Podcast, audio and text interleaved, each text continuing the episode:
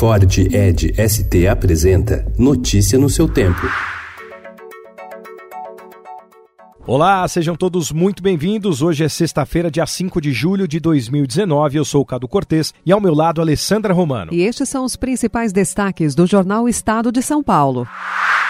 A comissão especial da Câmara que analisa a reforma da Previdência aprovou ontem texto base apresentado pelo relator Samuel Moreira, do PSDB de São Paulo. A proposta de emenda à Constituição estabelece idade mínima de 65 anos para homens e 62 para mulheres, com tempo mínimo de contribuição de 20 e 15 anos, respectivamente. Sob forte lobby de algumas categorias, as novas regras ainda podem ser modificadas. O ministro da Economia, Paulo Guedes, espera que o texto seja votado antes do recesso no dia 18.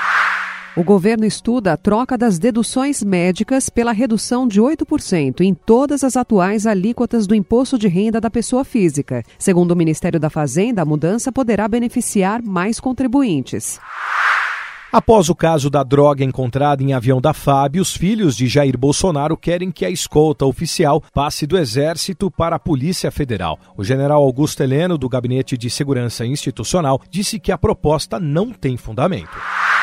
Relatório informa que 5.287 pessoas foram assassinadas por agentes de segurança na Venezuela em 2018. Neste ano, já houve 1.500 mortes.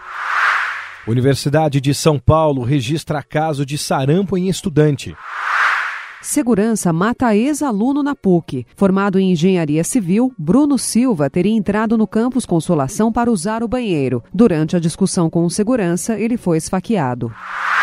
Correnteza de lixo no Tietê. Todo tipo de descarte, incluindo um sofá, se acumulou ontem em pontos do rio Tietê, com a primeira chuva após 28 dias de estiagem. Frio na capital deve aumentar.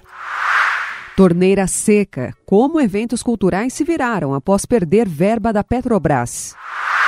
Corrupção olímpica. Cabral diz ter pago propina aos ex-atletas Sergei Bubka e Alexander Popov para Rio sediar jogos. Notícia no seu tempo. É um oferecimento de Ford Edge ST, o SUV que coloca performance na sua rotina até na hora de você se informar.